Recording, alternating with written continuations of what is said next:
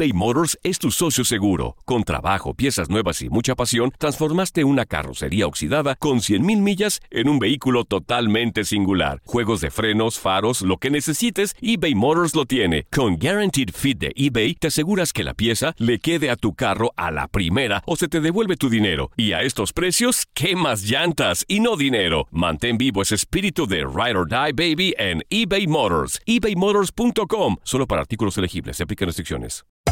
Hacer tequila, Don Julio, es como escribir una carta de amor a México. Beber tequila, Don Julio, es como declarar ese amor al mundo entero. Don Julio es el tequila de lujo original, hecho con la misma pasión que recorre las raíces de nuestro país. Porque si no es por amor, ¿para qué? Consume responsablemente. Don Julio Tequila, 40% alcohol por volumen, 2020. Importado por Diageo Americas, New York, New York. Si no sabes que el Spicy McCrispy tiene Spicy Pepper Sauce en el pan de arriba y en el pan de abajo, ¿qué sabes tú de la vida? Para, pa, pa, pa. Lo mejor del fútbol europeo en los últimos años lo has vivido en tu DN Radio. El año pasado vibraste con el título de la UEFA Champions League del Manchester City. El Manchester City completa el triplete y se convierte en leyenda. También viviste el campeonato del Sevilla en la Europa League. Sevilla que nunca ha perdido una final de la Europa League se corona en la Puskas Arena. Y te llevamos el título del West Ham en la Conference League. El West Ham United es campeón de la UEFA Este 2024 vivirás más, mucho más de la UEFA. Sigue siendo parte de más momentos inolvidables en tu DN Radio. La pasión de los deportes y las notas más relevantes del día, aquí, en lo mejor de tu DN Radio Podcast.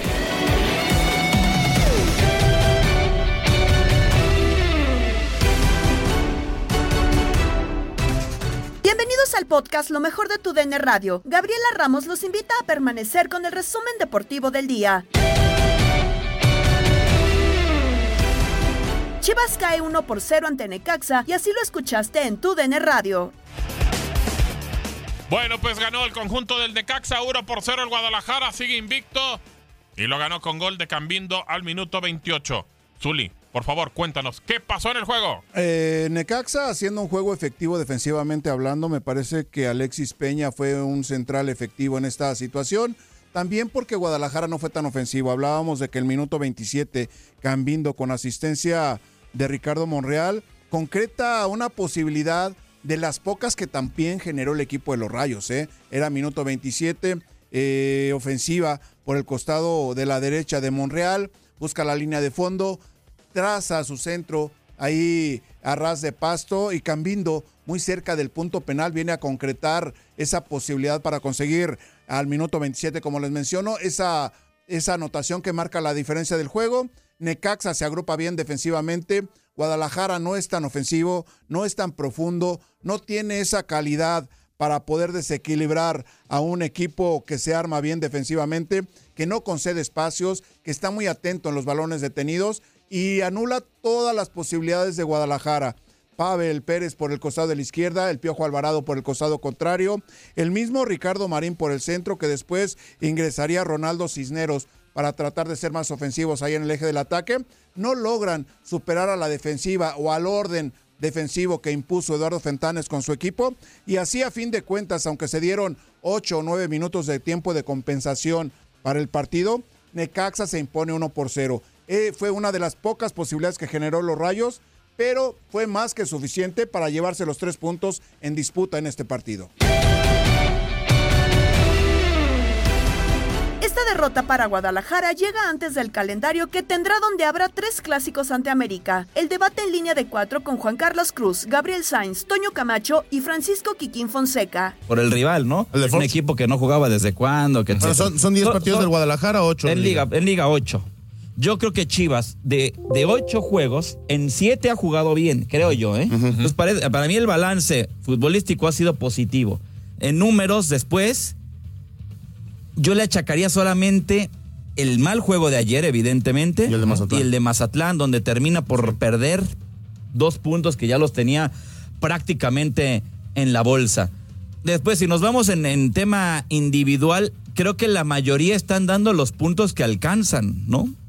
O sea, Mateo Chávez es un joven que me parece buen jugador y que lastimosamente se ha equivocado en situaciones eh, puntuales, Del al igual gol, que el Tala, el. Raquel que se equivocó en, en Mazatlán. Así es. Los centrales creo que están jugando en su en su tope. Mozo creo que creo que también. Eric Gutiérrez creo que está jugando mejor que el torneo pasado. Digo, hablando de los determinante. 11 que están Bueno, jugando. Pocho, Pavel Pérez me ha sorprendido a mí. la Pocho, verdad. goleador. Yo, lo- A mí me ha yo hablé sorprendido. mal de, Pare- de- No hablé mal de Pavel Pérez. No, no, no. Hablé mal de la posición en la cual arranca Pavel Pérez, que es como extremo porque no es extremo. No, lo están de hecho, ayer lo hizo mejor cuando jugó por dentro y casi empata el juego con un claro. disparo que pasa apenas a un lado jugando de interior, que es donde creo tiene mayores mejorar, virtudes. sí, eh. Y hay jugadores que me han quedado a deber. Sigo esperando más de Beltrán. Yo también. Beltrán se me sigue jugando, se me ¿Y sigue. Briseño? Be- be- Yo no entiendo a pero Briseño. Briseño es un jugador que te otorga, ya sabes qué te va a otorgar Briseño. Sí, pero. Pero veces- Beltrán creo que es un jugador que se ha Bueno, estancado ayer, en un ayer- nivel. Muy ayer, feo, lamentablemente, muy feo, muy feo. creo que Briseño se equivoca en el gol. Sí, sí, sí. O sea, No, pero como y dices, tiene- él sabes hasta dónde te va a dar. Creo que sabes hasta dónde te va a dar. Pero Lo es que lo y de Beltrán sí me esperas más. Sí. Pero es que en el eh, gol- Porque él anda del café de No, y porque capitán. tiene, porque, tiene- lo- se supone, tiene, fútbol. pero, Bueno, pero creo que tiene. ha mantenido una línea pareja en donde no da un plus de más. A mi entender, y muchos hablan, yo espero más de un extremo como Alvarado. Ujú, claro. Creo que de pronto aparece, claro. de pronto Pero es tan desaparece. frío, Es- se me hace frío, Muy se me hace frío se me hace que ay, no tan determinante. Bueno, hoy De en día pronto, para mí eh, lo hace bien. Prefiero mil veces yo, yo, yo fuera el entrenador de Chivas, sacar primero a Piojo y dejar a Pavel Pérez en la cancha. Yo no sé, porque Ah, yo, no, sé, no, tampoco, no puedes. eh, eh, Alvarado sí es un extremo extremo. Claro. Y Pavel no. Sí, entendiendo exactamente. que es que bien. hoy está bien en esa hoy- posición. Hoy lo está haciendo O- bien. ok, pero- hoy tienes que es hacer mira, cambio. mira las armas que tiene también. ¿O esperas que, eh, De que Kate Piojo... Cowell sí esperaba yo más por lo que decían. Porque previo no esperaba, yo lo decía, pues Kate Bueno, Cowell entonces- no va a ser solución, pues, Ah. no, en la MLS, Claro, allá, claro, claro. Ahora, yo te pregunto. Lo hace muy bien con, con conforme lo ha hecho Pavel Pérez, ¿Kate Cowell debería ser titular? No. Ahí está.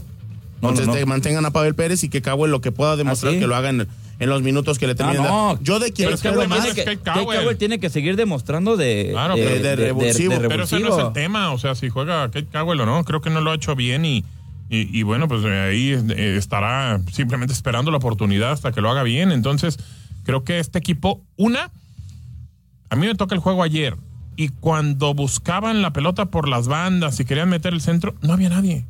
Nadie estaba en el centro. O sea, cuando iba a meter la pelota Mozo, hasta mejor prefería recortar y a ver quién encontraba por los linderos del área o si podía meter el centro. Ni Marín estaba en el centro, Marín por fuera. O sea, este equipo no tiene un goleador, no tiene un tipo que, que por lo menos te, te jale marcas, te, te, te cree situaciones de que por lo menos digas, bueno, va, vamos a marcar a alguien, güey. O sea, nadie, no hay absolutamente nadie adelante.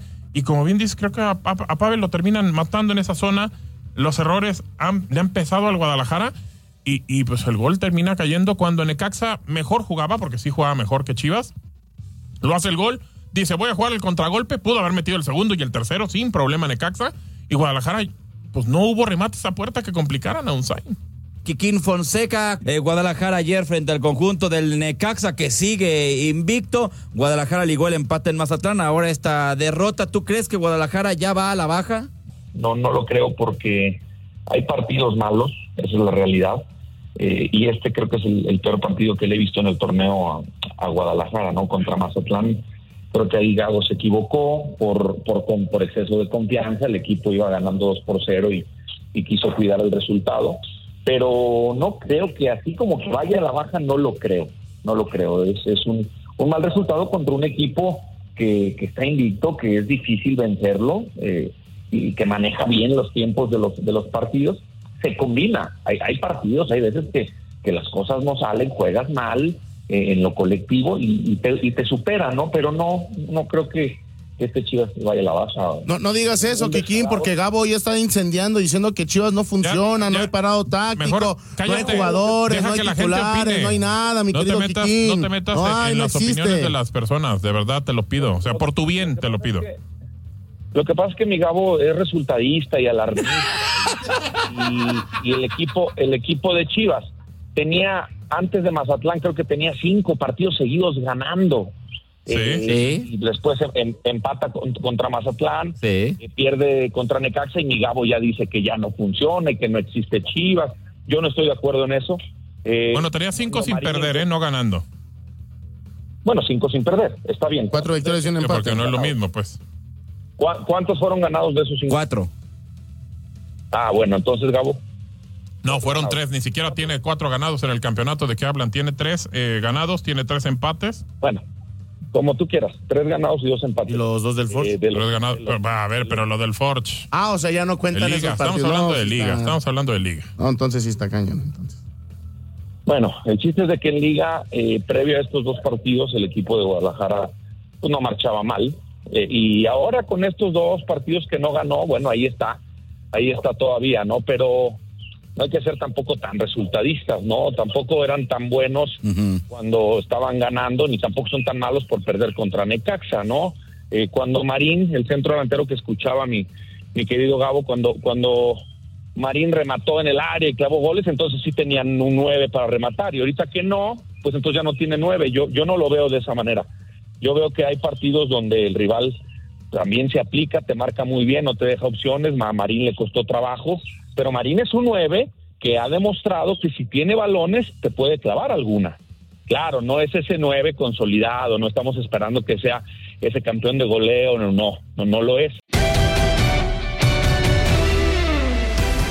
Para Antonio Gómez Luna, la derrota del rebaño es una realidad y así lo comparte con Toño Murillo y Darín Catalavera en Inutilandia. Voy a caer a lo mejor en el comentario que se utilizó mucho ayer, pero es una realidad.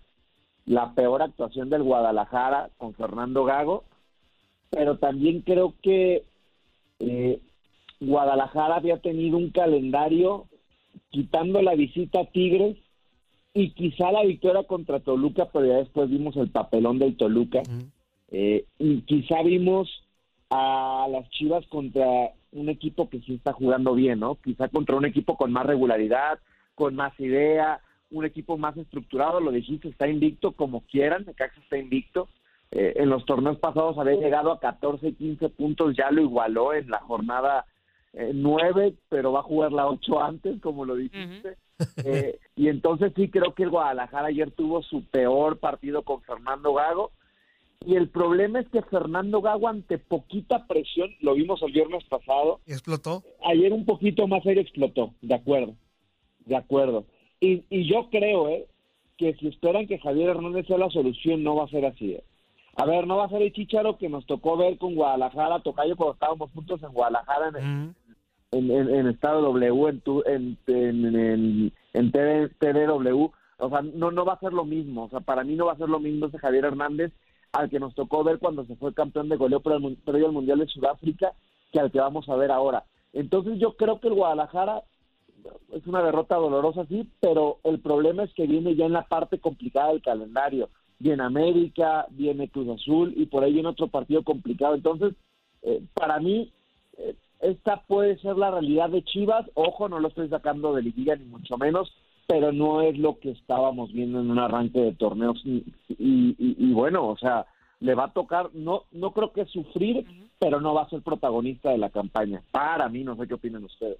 Bueno, que por ahí estaban mencionando que ante estos, como sí podríamos decir malos resultados, ¿no? O pues que no le ha ido bien a las Chivas, podría haber un debut prematuro del Chicharito Hernández. Pero, pero que Gago Pero ya. que Gago dijo ya que- mencionó que no, que no, Van a ir no se va a dar, despacio. van a ir despacio con este jugador, obviamente no tratar de, de pues de que se vuelva a lesionar, ¿no? Y, y también hace rato estábamos mencionando el tema de Chivas, pero con Mazatlán, de la jornada pasada.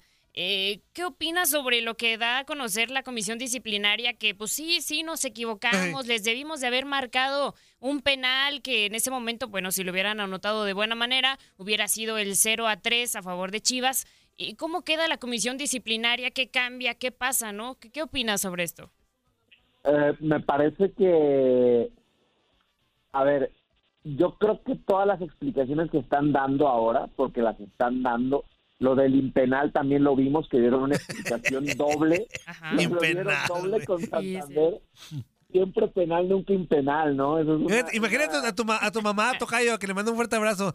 Mamá, ¿me deja salir a la, a la fiesta? No, infiesta, güey. O sea, infiesta. O sea, te la- Imagínate, güey, o sea, a ver, es que yo creo que es a lo que se es a lo que termina por, por, ser a veces innecesaria una explicación que muchos la piden pero a ver vamos a ser sinceros vamos a un plano de, de, de la vida cuando ya terminas con una persona necesitas en verdad una última conversación yo creo que no No. acá si acertó o no acertó y demás situaciones, ya no se necesita una explicación. A ver, si quieren dar a conocer los audios del bar, eso a mí me parece muy bueno. Eso sí, porque no sabemos a veces cómo se termina por ejecutar, no sabemos cómo se termina por llegar a una conclusión. Eso sí, pero acá, en, algo tan evidente, porque para todos fue penal, yo creo que se están poniendo la soga al cuello ellos solitos. O sea, me parece que no tienes que dar una explicación de, de, de una situación así, creo yo. Eh, y lo decía ayer, no me acuerdo quién fue línea de cuatro, no sé si fue el ruso o Rafa Puente, eh, y me parece que, que yo coincido, pero qué lastimoso coincidir con algo así. Yo creo que en esa jugada sí vieron el penal, pero sí fue un tema de vamos dos por cero, hay que seguir, dale, dale, va, ganando dos cero, hay que seguir, porque lo vieron todos. Entonces ya ahí el problema es que eh, pues empinas a tu árbitro, empinas a la gente del bar eh, y, y lo sepultas dando la explicación. Pero yo sí creo, y lo dije hace un momento, a ver, no necesitamos una última conversación, no necesitamos saber algo cuando ya es más que evidente. Entonces, pues a mí no me pareció acertado. Si hubiéramos dado a conocer cómo se determinó en el bar, ahí sí, y yo la pregunta que tengo, Darinka, la pregunta que me hacen, ¿por qué en el penal del América contra el León sí dieron a conocer lo del bar y acá no? Otro juego en la jornada 9 de la Liga MX fue la goleada de Pachuca 4-1 sobre Puebla.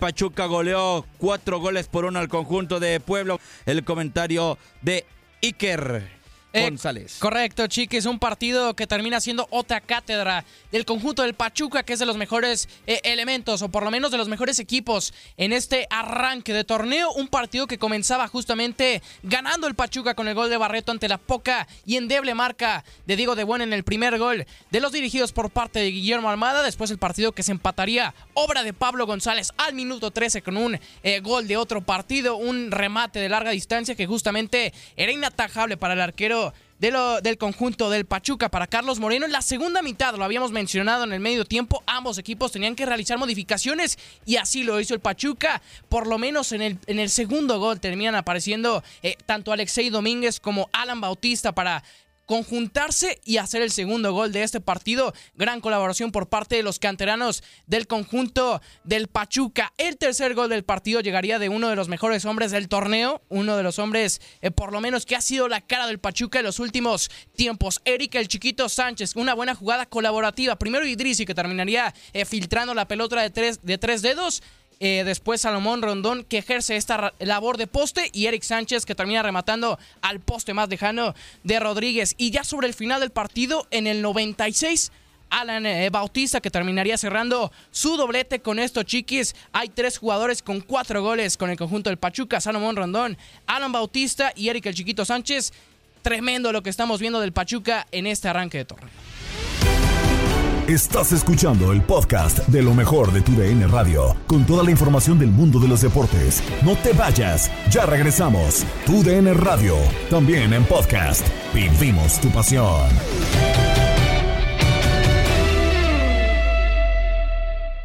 eBay Motors es tu socio seguro. Con trabajo, piezas nuevas y mucha pasión, transformaste una carrocería oxidada con 100.000 millas en un vehículo totalmente singular. Juegos de frenos, faros, lo que necesites, eBay Motors lo tiene. Con Guaranteed Fit de eBay, te aseguras que la pieza le quede a tu carro a la primera o se te devuelve tu dinero. Y a estos precios, ¿qué más llantas y no dinero? Mantén vivo ese espíritu de Ride or Die Baby en eBay Motors. ebaymotors.com. Solo para artículos elegibles. Se aplican restricciones.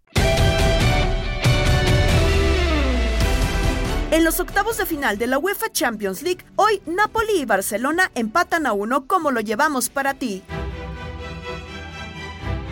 El partido terminó uno por uno entre el conjunto del Napoli y el equipo del el Barcelona. Juan Carlos Chiquis Cruz nos cuenta qué pasó en el partido, Chiquis. Un eh, primer tiempo en el cual fue mucho mejor el conjunto del eh, Barcelona. Nápoles prácticamente no tuvo ni la pelota, en posesión de la pelota incluso fue, fue mejor. Tuvo aproximaciones, no llegadas de, de peligro. Nápoles ni siquiera aproximaciones. eh, por ende era mucho más el eh, conjunto del, del, eh, Barcelona.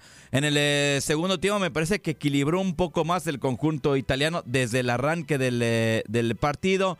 Aún así se vio abajo en el marcador tras la buena interiorización de Pedri que jugando por- como extremo se metió por dentro para jugar con Lewandowski que parecía que iba a tirar de zurda pero enganchó y de derecha terminó por vencer a, a Meret para hacer el, primer gol del partido. Y a partir de ahí, creo que el Barcelona se puso cómodo, no hizo una presión eh, tan álgida, tan alta, eh, defendía en su campo, de pronto tenía posesiones eh, largas, un Nápoles que ya lo decíamos, de, de pronto se veía incluso ya hasta desesperado y en una pérdida de la, de la salida con Christensen terminó por ganar la pelota Sambo Anguisa que jugó con Oshimen, que por cierto ya estaba por salir del terreno de juego, choca en el área ahí, termina por eh, ganar con fuerza, queda solo y termina por definir a palo contrario por abajo de Ter Stegen y así terminó por empatar el juego. A final de cuentas creo que fue mejor el Barcelona, no sacó dividendos, pero sí sacó un buen resultado para eh, jugarse todo en España en el partido de vuelta.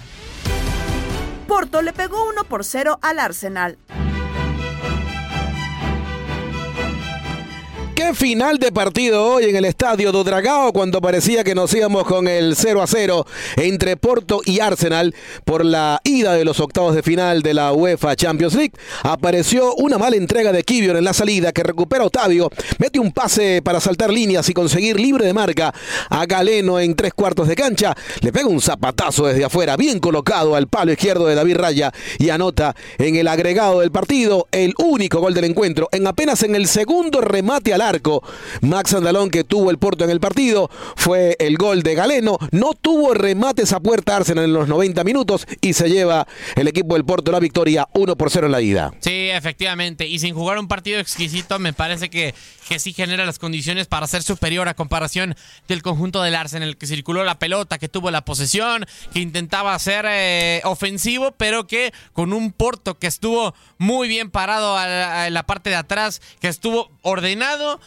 No pudo hacer mucho realmente el conjunto del Arsenal. Y encima, el talento individual me parece que tampoco terminó acompañando a lo colectivo. Repasábamos la actuación de Gabriel Martinelli y también de parte de Bukayo Saka. Y realmente no pudieron generar las condiciones tampoco en el panorama individual como para tratar de hacer daño. Porto tenía las mejores oportunidades, desdoblando al contragolpe. Por ahí el disparo de Evan Nilsson, que hasta el gol era el único del partido.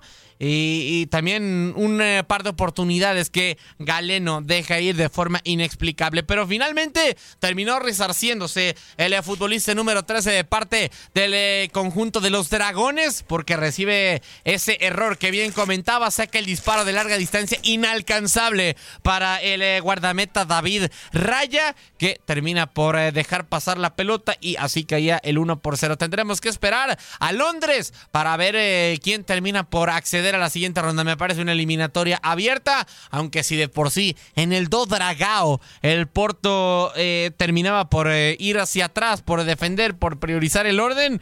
Me parece, Jesús, que también para esta segunda parte de la eliminatoria vamos a poder esperar algo similar. En la CONCACAF Copa de Campeones, escuchaste el triunfo de San Luis 2-1 sobre Houston Dynamo. En este juego de ida a la ronda 1 de la CONCACAF Champions Cup, el San Luis, con drama incluido, gol al 90, lo ganó 2 por 1 ante Houston en un buen partido. Mejoró el segundo tiempo. Tate, tuvimos varias emociones y drama sobre el final. Mucho, mucho mejoró después de un empate desabrido en los primeros 45 minutos en donde se anuló el gol de Carrasquilla junto con eh, el número 18, eh, ya Ibrahim. Eh, hablábamos de que ah, teníamos pocas po- posibilidades al arco, sí, remate de cabeza de Micael eh, Dos Santos, por ahí el desborde por eh, Dorsey por la banda de la derecha, también eh, el acompañamiento de Schmidt, eh, eh, el entendimiento también eh, de la mitad de la cancha del Houston Dynamo con eh, el mismo Kowalski, que también también es Viatchenko haciendo buenas labores en la defensa y el ataque también hablamos de San Luis eh, City que terminó por eh, fallar eh, grandes jugadas como en el primer tiempo la de este número 9, Joao Klaus, que no le regresó a Jackson la pelota y no le dio dirección a portería. Ya el segundo tiempo mejoró bastante con algunas modificaciones en el transcurso de los segundos 45 minutos, pero que todo cambiaría a partir del minuto 61 cuando veíamos a Timothy Ryan Parker terminar anotando en un balón detenido que Carrasquilla comete la falta, viene del servicio, el servicio de la banda de la izquierda, se duerme la defensa del Houston Dynamo y más allá del remate de Parker, creo que colabora Steven Clark para que el balón entre porque le remata muy de cerca, sí, pero creo que era atajable y lo que le sigue. En ese trayecto del servicio y del gol de Parker, vinieron tres jugadas en donde muy bien Steven Clark sacó la pelota, una contramano increíble en un disparo de Totland para tratar de evitar más goles de, de San Luis City y, poco a poco con las modificaciones también Olsen, el técnico del Houston eh, Dynamo, con Smith, también con Steres, con el mismo Segal eh, Gregus, pues había tratado de mantener el empate porque precisamente al 72 Sebastián eh, Kowalczyk, después de ganarle y dejar mal parado el número 16, hablamos también de, también de Adenir mandó un servicio muy bueno al polaco que empujó ante la mala salida del guardameta Román Burki. la situación mejoraba para San Luis City con las modificaciones porque le había atinado el, el técnico Bradley Carnell con el número 85 José Kijima y casi al final ya en el 90 en un saque lateral con Pompeu y también con este Marcanic pues encuentra una buena jugada con el japonés se quita el número 35 hablábamos de Brooklyn Reigns queda mano a mano con Steven eh, Clark y la define de gran manera pierna derecha al segundo poste para darle la victoria dos goles por uno a San Luis de cara al duelo de vuelta la próxima semana el eh, día 27 de febrero ahora en Houston, Texas así que hasta el momento pues lo ganó San Luis City dos goles por uno a Houston Dynamo. Otro resultado fue la derrota de Saprissa por marcador 2 a 3 favorable a Philadelphia Union. Voy contigo de regreso, Maxito, para que me cuentes qué pasó en la victoria 3 por 2 de Filadelfia en calidad de visitante sobre el Saprissa. Un partido que no es por decir que, que, hicimos muy bien las cosas, ni mucho menos, Javi, pero ya comentábamos que, que si no aprovechaba el conjunto de, esa prisa, una posible, el irse adelante en el marcador, el tener más oportunidades de cara al arco, el haber sido mejor en la primera parte, le iba a terminar costando. Y así terminó por ser eh, un partido en el que sin mucho con una actuación relativamente pobre, pero con contras, buscando justamente a Julián Carranza al espacio, terminó el Philadelphia Union por hacer daño, por eh, ser importante, justamente por marcar tres goles. Carranza 3 a 1 se puso en su momento con tres contragolpes y posteriormente vendría una jugada de otro partido finalmente, un disparo de larga distancia que aprovecharía el conjunto de Saprisa para mantener viva la eliminatoria hasta cierto punto, pero me parece que con muy pocas posibilidades de de justamente avanzar a la siguiente ronda, de avanzar a los cuartos de final. Veremos, mejor dicho, a los octavos de final. Veremos cómo termina por ser el eliminatorio. Faltan 90 minutos, pero a mí me parece que con este resultado se pone muy complicado todo para Saprisa y va a avanzar a la siguiente ronda del Philadelphia Union. En Misión Fútbol con Toño Camacho y Eduardo Solano, Marcelo Tulbovitz, reportero de Costa Rica, recordó las hazañas del Saprissa ante Pumas en 2005. Un placer y un gusto reencontrarme contigo después de tantos años en mi querida Costa Rica, país que quiero entrañablemente y bueno, realmente feliz de verte y ayer contento de, volver al estadio que fue mi casa muchos años. ¿Cómo visualizaste ese partido de Saprissa?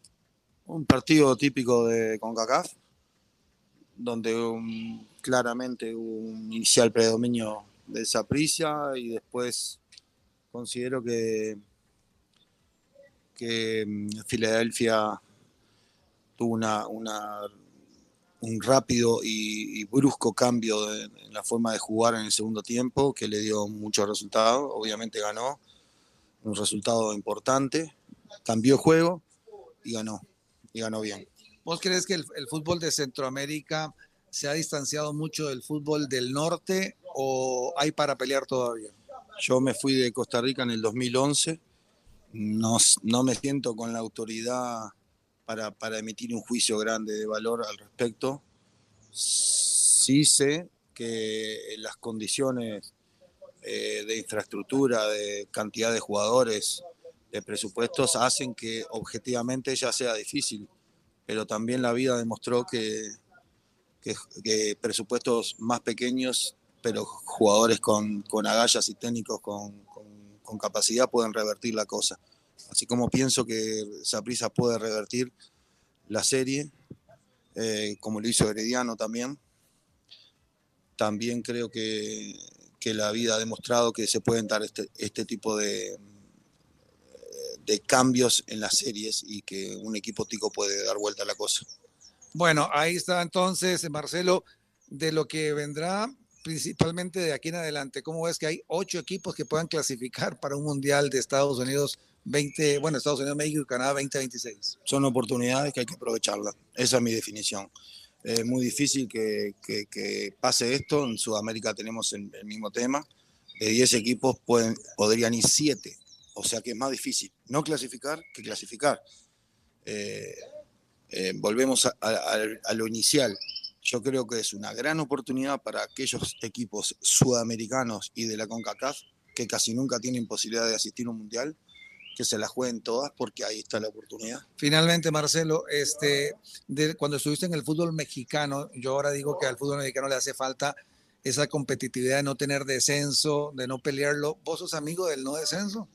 Para nada. Yo creo que eh, el, el no descenso te, te genera una zona de confort que repercute después en ponerle en las últimas fechas de una competencia cuando uno no te juega por nada y otro se juega por entrar a la liguilla por salir campeón. Eh, el bajar y subir creo que en sí mismo te genera una adrenalina importante. Yo en lo personal no estoy para nada de acuerdo. Bueno, Marcelo, la verdad que un gusto tenerte aquí brevemente. Sabemos que venimos, venís a disfrutar unos días aquí en Costa Rica.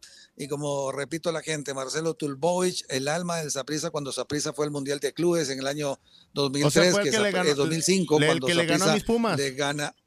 Vamos a ver, ¿me dices? Es el que le ganó a mis Pumas.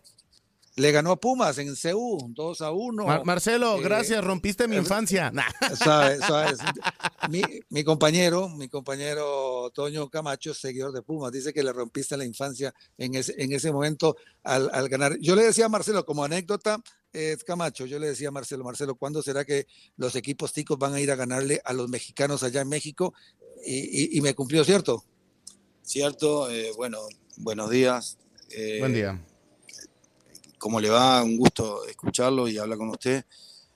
La verdad que cuando uno se traza objetivo en el fútbol profesional, si no, no tiene deseos y, sueños, no se, tiene- no se puede dedicar a esto, porque eh, competir por competir, en lo personal no, no, no me hallo en, esa, en, en ese momento, en ese espacio. Y yo creo que en ese momento, cuando hablábamos, eh, que si se podía ganarle a los grandes de México o de Estados Unidos, cuando uno se tiene confianza y confianza en sus jugadores y en sus compañeros de cuerpo técnico, después puede darse o no, pero hay que partir de la ambición de ganar. Después haces todo, si no se da, no se da, pero cumpliste con tu conciencia. Bueno, ahí teníamos a Marcelo Tulbovich, mi querido Camacho. No sé si, le, si algún otro recuerdo de ese momento duro para usted, grato para nosotros. Bueno, eh, gracias por recordar mi, mi herida de la infancia. Ya la había, a- había olvidado, pero no. La había superado. Preguntarle a Marcelo ¿qué, qué tan grande Ajá. fue para él a título personal lograr un resultado que muchos ya daban por ventaja para México, ¿no? Por lo que tú platicabas. Y más pensando que era el Pumas bicampeón y más aún ganándolo allá en- en Ciudad Universitaria, ¿no? Porque creo que fue uno de los grandes logros máximos de Costa Rica, ¿eh? Sí, eh, bueno, recién estoy agarrando acá. Me- me- supongo que estaba hablando lo del 2005 y por lo que dicen todos los ticos, esa, esa final de la, de la CONCACAF eh, en condiciones de visita contra un grande de México, eh, que me merece mi respeto porque entiendo que a partir del respeto del rival uno se prepara más fuerte. Eh, es, esa final ganaba Pumas en, en, el, en Pumas y después el tercer lugar del mundo de clubes para la historia del fútbol de Costa Rica, los estadígrafos y todos los periodistas deportivos y el pueblo costarricense lo sintió como propio. Me parece que es un mojón muy importante y ojalá se supere, porque no hay que quedarse con eso, no hay que conformarse y, y para mí hay que ir por más, porque el fútbol de Costa Rica, aunque es pequeño en, habitantes y pequeño, eh, digamos, en, kilómetros cuadrados, digamos, eh, tiene una pasión futbolera que, que a mí, que llegué hace 21 años acá, me sorprendió para bien.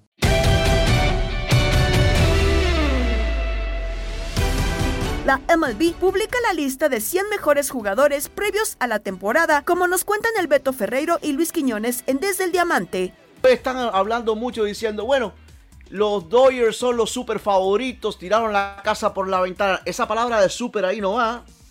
Si alguien me dice a mí que Atlanta es favorito para llegar a la Serie Mundial por encima de los Dodgers, yo tengo que escucharlo, al menos escucharlo. Sí, ahí, Y ahí ese ejercicio te lo dije los otros días, lo hice. Me acosté a las 3 de la mañana, dos, noches, dos días consecutivos, Quiñones. 3 de la mañana y las dos veces pienso que Atlanta tiene mejor equipo que los Dodgers, fíjate. ¿eh? Ya acercándose la temporada, a usted que le gusta mucho estos comparaciones, estos análisis, estos rankings que pone por posiciones y de manera global MLB Network. Bueno, MLB Network hizo el top 100 de peloteros de grandes ligas para el 2024. Y ya van a quedar solamente por publicar los 10 mejores, porque salió la lista del 20 al 11, o sea, en, conteo regresivo del 20 al 11. Número 20, Bobby Witt Jr. de los Reales de Kansas City. Número 19, Adley Rochman de los Orioles de Baltimore. En el número 18, Corbin Carroll de los Diamondbacks de Arizona. En el número 17, Spencer Strider de los Bravos de Atlanta. En el número 16, Trey Turner de los Phillies de Filadelfia. En el decimoquinto lugar, Austin Riley de los Bravos de Atlanta. José Ramírez de Cleveland en el lugar 14. Matt Olson de los Bravos de Atlanta en el lugar número 13, que para mí tuvo que haber sido también. eh, no estuvo, eh, ¿verdad, Beto? Matt Olson entre los finalistas para el MVP de la Liga Nacional, que fue algo que nos llamó mucho la Increíble. atención porque fue líder en jonrones, líder en carreras impulsadas. Mike Trout aparece en el lugar número 12 y Bryce Harper de los Phillies en el número 11. Falta todavía por publicar ahora del 10 al 1, o sea, los 10 mejores según esta, este listado que ha estado publicando MLB Qué Network. ¿eh? No, y, y- y qué bueno que tú mencionas eso, porque ayer mismo estaba mirándolos a ellos. eh, Yo tengo el, el canal. eh, los jugadores que han dado el salto más grande, es decir, que escalaron la mayor cantidad de posiciones. Por ejemplo, tú mencionabas a Robert, a Bobby Witt Jr. de, de los Reales de Kansas City. En el, en el 2023, un día como hoy, estaba en el puesto 92, Quiñones. Ajá. Fíjate el salto que dio del 92 al 20, la diferencia de 72. Yandy Díaz, uno de los nuestros, el de Sagua la Grande, el segundo de mayor salto. La diferencia de Yandy Díaz fue 60 porque él estaba en el 2023 en el puesto 98 y ahora está en el 38. Sí. El también cubano, el Bombi, José Adolis García, estaba en el 99 en el 2023 y ahora está en el 39. Al igual que Yandy, 60. Eh, escaló 60 posiciones. De hecho, Beto, hay, hay tres cubanos ahí en el 38, 39 y 40. Porque Luis como bien decías, Yandy Díaz es el 38, Adolis García está en el lugar 39 y Randy Arozarena está en el lugar 40 de este listado de MLB Network. Sí, pero mira a Luis Robert, el otro cubano. En el 2023 estaba en el 86 y ahora está en el 27. 59 posiciones mejoró. En, esa, en, esa- Webb, en ¿eh? ese segmento aparece también José Altuve, o sea, en el de los 20 está José Altuve en el 22, Manny Machado en el 24, Francisco Lindor en el 25, Fernando Tati Jr. es colocado como el número 26 en la lista y ya tú mencionabas a Luis Robert. Mira, Blake Snell que hablábamos ahorita Sí, pero es lo, el lo número que yo te 30. estoy dando, lo que yo te estoy dando es la, salto. los jugadores, Pero los te- jugadores del salto más Correcto, grande. pero te menciono ahí en, esa, en esas listas, porque lo han ido publicando de 10 en Sí. 10. Hablabas de Luis Robert en el 27. Bueno, en esa lista también del 21 al, al 30 están otros latinos como Altuve, Machado, Lindor, Tati Jr., Luis Robert, ya lo mencionábamos. Y Blake Snell como pitcher que está en el lugar 30. Y fíjate, de, de los gigantes de San Francisco, el salto de Logan Webb del 97 que se encontraba en el 2023 y hoy está en el 42.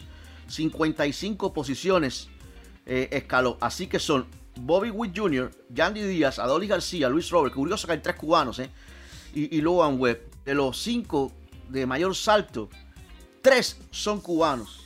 Yandy Díaz, Adoli García y Luis Robert Jr. Mira, otro, otro latino, Beto, que aparece en ese listado de, de los 100 mejores es Luis Arraez, pero en el lugar 43. No sé si, si está, digamos, más rezagado de lo esperaba, pero aparece Luis Arraez en el 43. Vladimir Guerrero Jr. en el lugar número 52 de ese listado. Así que interesante, ¿no? Van a quedar entonces ahora por publicar los 10 mejores, según MLB Network, los 10 mejores peloteros de grandes ligas en este 2024. Locura, Pedro Antonio Flores, Octavio Rivero y Darín Catalavera tienen datos de la fecha 9 en la Liga MX. Es cumpleaños de Roberto Gómez Bolaños Chespirito, Maravilla Martínez e Iván Campos. Tal día como hoy, muere Duncan Edward, se funda la AFA y Novak Djokovic gana su noveno Australian Open. Casa y sin dejar caer una sola gota de pintura que no sea. ¿Qué es eso? El dato random.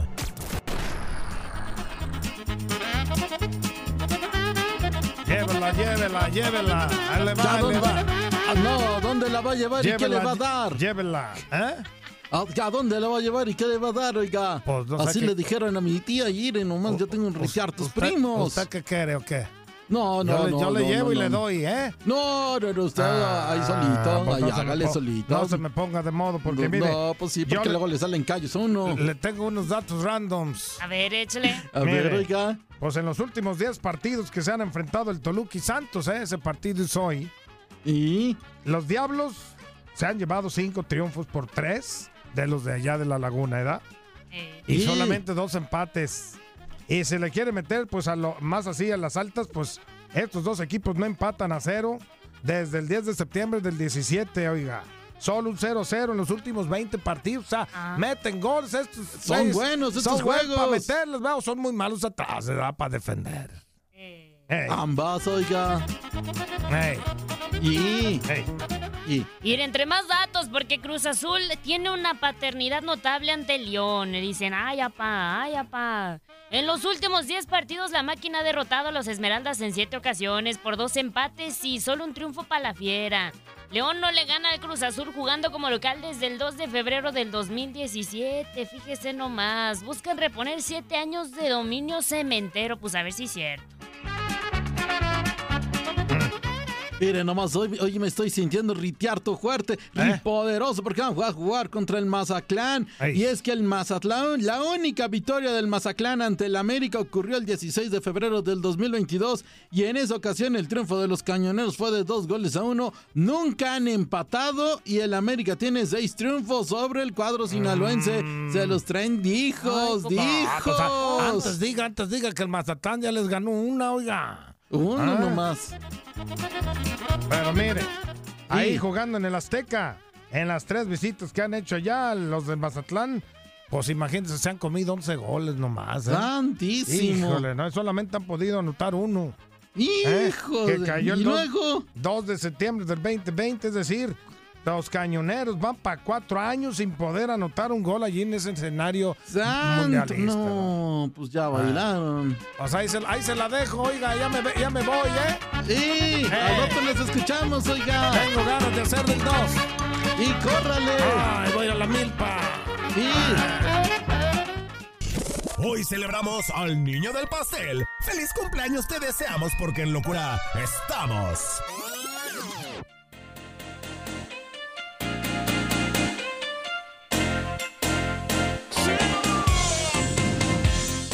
1991 nace en Sarcelles, Francia, el futbolista Al Ali de Arabia Saudita. Y Riyad Mahrez, campeón de la Premier League con Leicester City, equipo con el que también consiguió el ascenso. Pasó del Manchester City, eh, en donde ganó cuatro Premiers, dos Copas y, y las Champions del año pasado. Riyad Mahrez, feliz cumpleaños.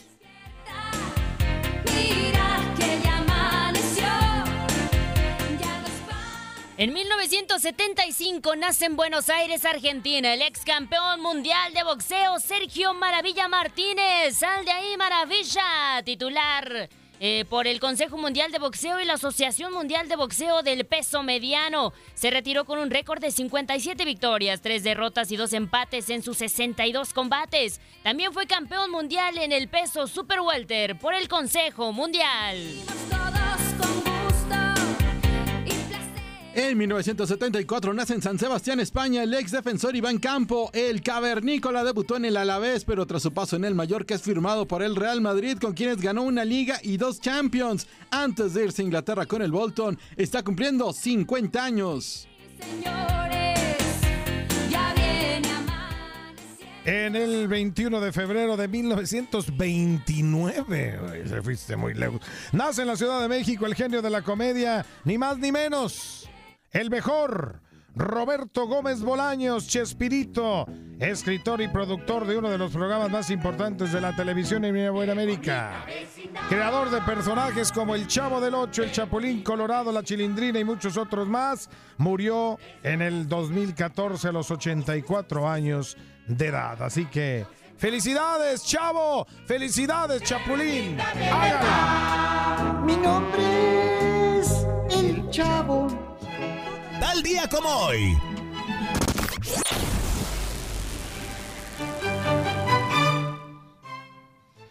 En 1958, luego de 15 días de permanecer hospitalizado, muere en Múnich el jugador del Manchester United, Duncan Edwards. Considerado uno de los mejores jugadores del mundo en su época, no sobrevivió a sus heridas tras el accidente aéreo del que fue víctima su equipo y falleció a los 21 años de edad.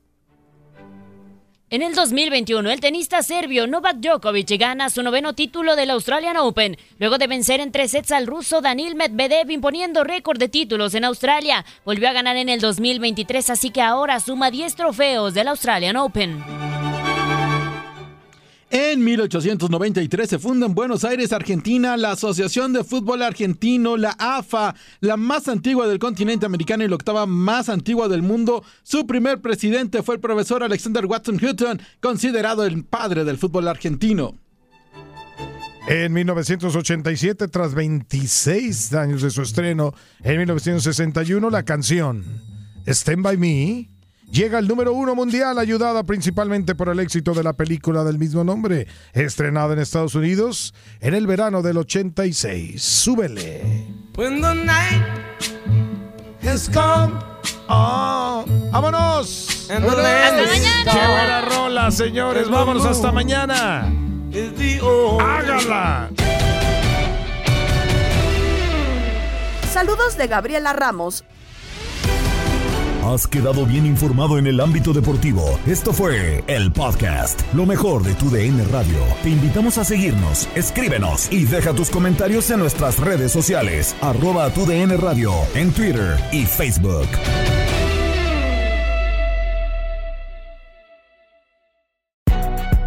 Si no sabes que el Spicy McCrispy tiene Spicy Pepper Sauce en el pan de arriba y en el pan de abajo, ¿qué sabes tú de la vida? Para, pa. ¿Quieres regalar más que flores este Día de las Madres? The Home Depot te da una idea. Pasa más tiempo con mamá plantando flores coloridas, con macetas y tierra de primera calidad para realzar su jardín. Así sentirá que es su día todos los días.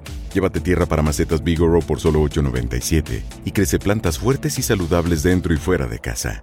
Recoge en tienda y sigue cultivando más momentos con mamá en The Home Depot. Haces más, logras más. Más detalles en homedepot.com diagonal delivery. En tu DN Radio disfrutamos juntos del título de Junior de Barranquilla en la Liga Colombiana. Vendrá Leider. ¿A dónde vendrá el impacto? ¡Al centro!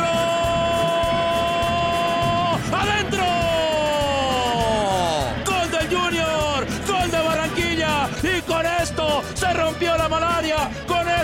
Barranquilla obtiene un nuevo título de liga del fútbol colombiano. Prepárate, porque en 2024 viene lo mejor de los deportes por tu DN Radio. Vivimos tu pasión.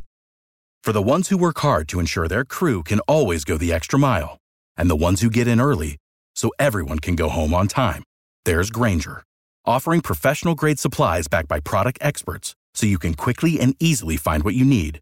Plus, you can count on access to a committed team ready to go the extra mile for you. Call, clickgranger.com, or just stop by. Granger, for the ones who get it done.